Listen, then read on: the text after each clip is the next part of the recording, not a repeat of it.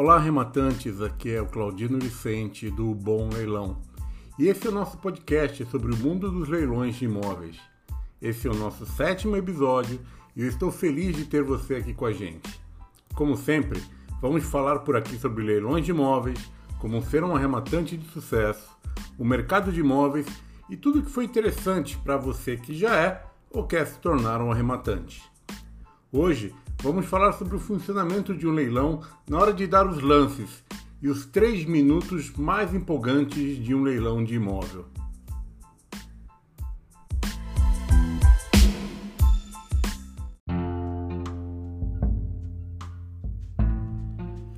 Antes, uma mensagem do nosso patrocinador. O programa dessa semana é patrocinado por mim, olha só. Eu lancei junto ao Hotmart um curso para formar arrematantes de sucesso. Um curso muito completo, com aulas na prática, ferramentas e materiais para quem quer entrar neste mercado de leilões de imóveis, mesmo que partindo do zero. Eu levei mais de um ano produzindo essas aulas para ter certeza que você vai sair dele já realizando as suas primeiras arrematações com a maior margem de lucro possível. Coloquei nele toda a minha experiência de mais de 15 anos como advogado e especialista em leilões de imóveis e também como arrematante e consultor de leilões. O curso está com um preço super especial e uma promoção de lançamento, e se eu fosse você, não deixaria de conhecer. Tem um link para o curso na descrição desse vídeo e nas minhas redes sociais. Vai lá! Gravei um vídeo super bacana sobre essa carreira incrível que é ser um arrematante de imóveis em leilões.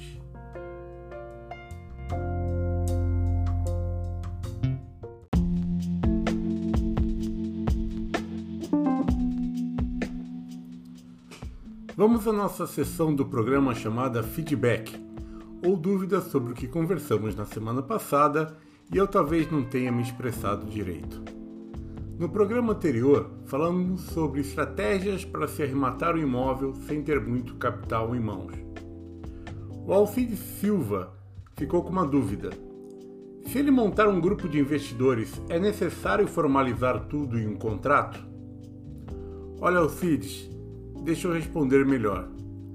Você e seus investidores podem sim formalizar um contrato relativamente simples onde descrevem o objetivo deste grupo de investidores e como as coisas devem funcionar, principalmente após a arrematação. Porque até o momento da arrematação, quando vocês já vão ter informado ao leiloeiro a intenção da arrematação em grupo, ele vai cuidar de todos os detalhes importantes. E quando sair a carta de arrematação, ela já vai estar descrevendo quem são os novos proprietários do imóvel. Tudo muito certo até aí.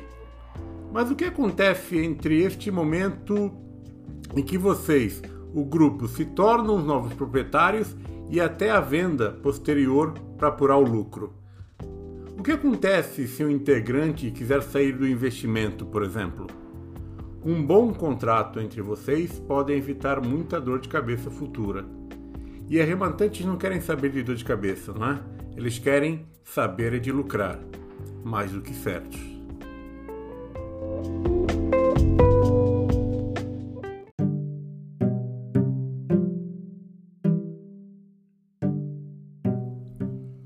O nosso tema principal deste episódio eu acho muito curioso e ao mesmo tempo intrigante: o funcionamento dos lances ofertados em um leilão de imóveis. Provavelmente você já deve ter aberto o seu navegador de internet na página de algum leiloeiro e ficou tentando entender como essa coisa de dar lances funciona. Realmente é um momento fascinante para quem está querendo arrematar o imóvel, mas ao mesmo tempo é um momento em que um arrematante experiente consegue superar um arrematante amador. Primeiro vamos tirar o grande elefante da sala, ou o bode da sala, ou o bicho estranho que você preferir. Apenas arrematantes muito amadores dão lances dias ou até semanas antes do encerramento do leilão. Eu fico até constrangido quando eu vou analisar o imóvel e já tem um ou dois lances ofertados com tanto tempo de antecedência. Primeiro é o tipo de coisa que dá bandeira. Significa que o imóvel pode já não ser de todo ruim, visto que já tem interessados. Portanto, dar um lance tão antecipado só vai atrair a atenção indesejada para ele. Segundo, é que todo arrematante experiente sabe que um leilão é decidido a partir dos últimos cinco minutos do prazo de encerramento. Pior, é quando começa uma série de três minutos que fazem os corações dispararem. Mas calma, que eu quero te explicar bem direitinho como é que tudo funciona. Um arrematante experiente vai se manter calmo. Ele compreende o tempo. Ele vai realmente esperar os últimos cinco minutos para começar a disputar com seus lances. Antes disso, um arrematante amador tem apenas a alegria de passar dias achando que somente ele descobriu aquele móvel e que vai vencer como lance único. Como é que eu sei disso? É porque eu já fui assim. Quando comecei com leilões, claro. Então fiquem tranquilos, nem eu tenho moral assim para ficar julgando. Mas as coisas estão só começando. Caso você ainda não saiba, mesmo quando o prazo vencer, digamos que o leilão estava marcado para ser encerrado às 14 horas. Quando der 14 horas, o sistema de leilão vai abrir um prazo de 3 minutos para ver se alguém cobre o lance que está vencendo. Se surgir algum novo lance, será vai ser aberto mais três minutos novamente, e assim consecutivamente, até que ninguém mais cubra o maior lance oferecido. Esses são os três minutos mais importantes para qualquer arrematante, onde passamos a contar o tempo em intermináveis segundos. Eu já ganhei leilões cobrindo lances faltando cinco segundos e já perdi muitos, sendo superado faltando até menos de 3 segundos. Pois é, são 3 minutos de muitas emoções. Isso eu posso te garantir. E o pior, você vai ter 3 minutos, de repente é coberto o lance, então se torna mais 3 minutos, depois mais 3 minutos, e toda vez que alguém der mais um lance cobrindo o lance anterior, se renovam mais 3 minutos. Então não se espante se um leilão que estava marcado para terminar às 14 horas terminar realmente lá por 14h40 ou até às 15 horas, passado mais de uma hora do seu encerramento, só de lances cobrindo lances dentro desse prazo de 3 minutos. Então, viro, veja como, como uh, realmente querer se antecipar, dar lance faltando dias para o leilão encerrar, não faz o menor sentido. Mas vamos lá, vamos continuar por aqui. Como é que arrematantes experientes podem levar vantagem nesses momentos, principalmente sobre arrematantes amadores? Bom, um arrematante experiente já conhece alguns truques que podem agir de forma a dar uma vantagem, digamos, uma vantagem psicológica sobre os outros arrematantes. Primeiro, eles calculam o seu lance máximo. Antes do leilão, eles já usaram alguma ferramenta para calcular é, dentro da margem de lucro que eles esperam, né? ah, qual o lance máximo até onde ele pode chegar sem comprometer esse seu lucro. Assim, podem seguir dando lances rápidos de formas a se mostrarem determinados. Né? Lembra-se, procure sempre lembrar: ninguém sabe quanto dinheiro você dispõe até onde você está planejando chegar. Segundo, usando a estratégia dos lances automáticos, você pode conseguir uma vantagem também psicológica sobre os outros concorrentes mesmo que você só tenha uma margem para dois ou três mais lances, você pode, ao dar o lance, dizer que pretende inserir de forma automática, colocando então um valor acima daquele lance. Quando os outros arrematantes virem que você passou a dar um lance automático, talvez eles pensem que você está com um limite muito alto ou é, com muita vontade de dar ainda mais lances e assim acabam desistindo mais rápido. É? E terceiro e o mais importante, arrematantes experientes sabem quando desistir. Como eu disse, eles já calcularam até onde podem chegar sem comprometer a sua margem de lucro. Sabem que existirão outros leilões e que não devem sacrificar o lucro apenas para vencer essa disputa.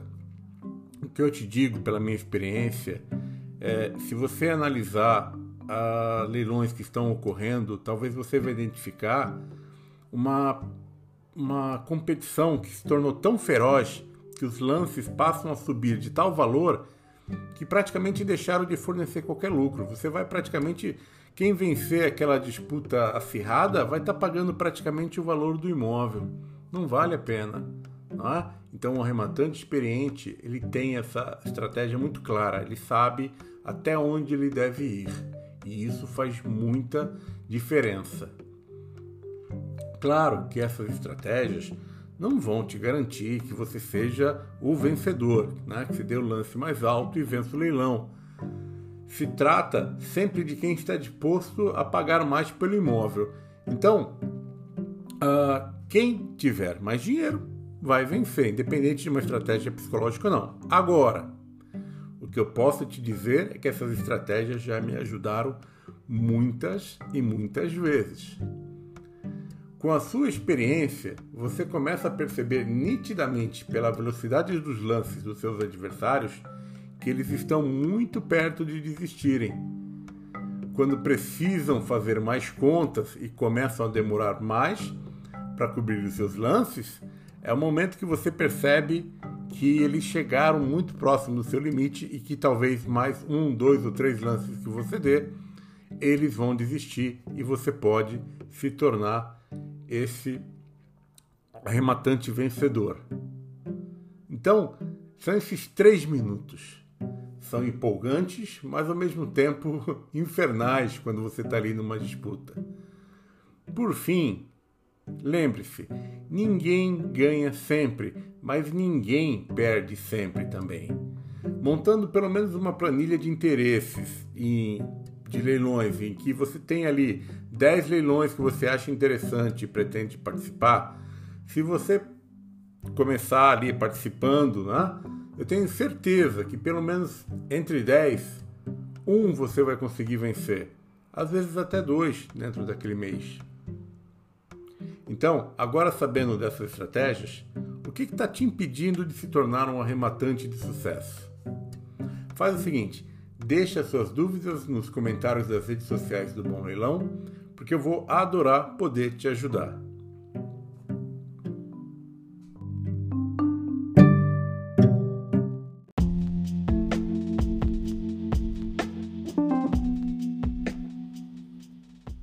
Agora para o quadro Perguntas Inteligentes com Respostas Nem Tanto. Hoje trago a pergunta da Elisa Toma, que mandou uma mensagem pelo Instagram do Bom Leilão. A Elisa quer saber o seguinte: o que são os chamados leilões particulares realizados pelos bancos? Oi Elisa, a sua dúvida é bem interessante.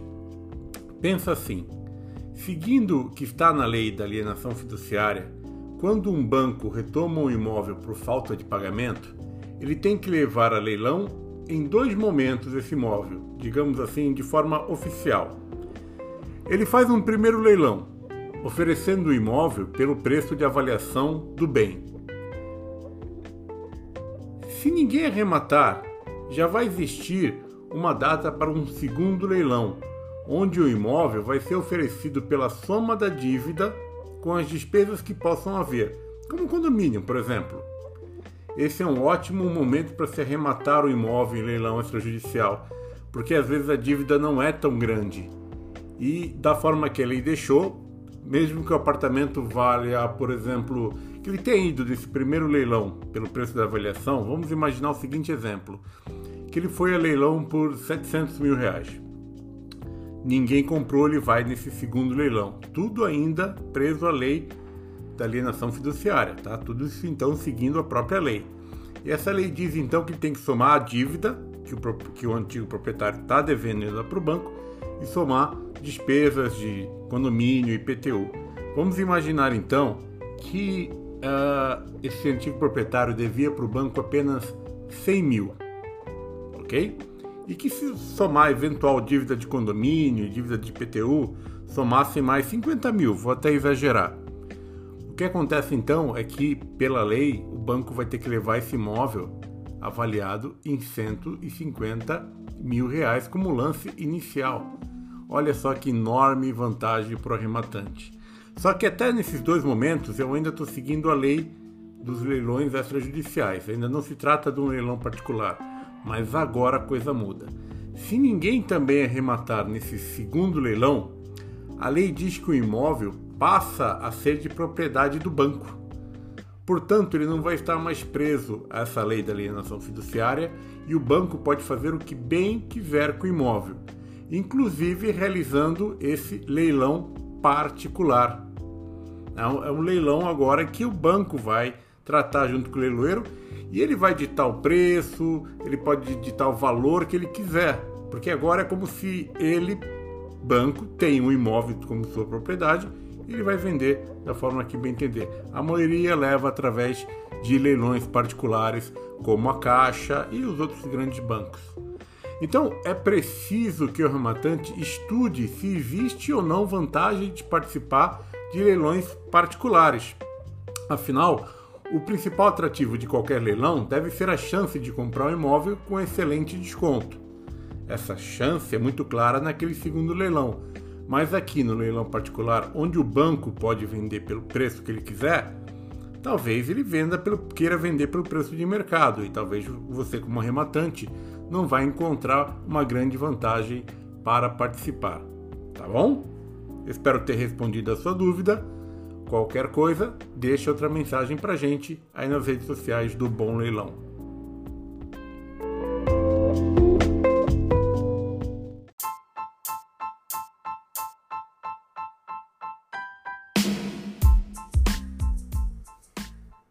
Bem, este foi o episódio desta semana. Eu espero que tenham gostado. Se sim, que comentem e, se puderem, compartilhem nas suas redes sociais. Se esta for a primeira vez que você está ouvindo o nosso programa, saiba que você pode assinar gratuitamente o podcast do Bom Leilão dos maiores tocadores, como Spotify, a Apple ou Google Podcasts, ou em todos os principais aplicativos. Você já segue as outras redes sociais do Bom Leilão? Sigam a gente nas redes sociais, principalmente o nosso canal no YouTube, com muitas sacadas interessantes para você aplicar como arrematante. Tem todos os links na descrição deste podcast. E como eu sempre digo, leilões tem todos os dias. Já os bons negócios, esses precisam ser descobertos. Um grande abraço e até o próximo episódio.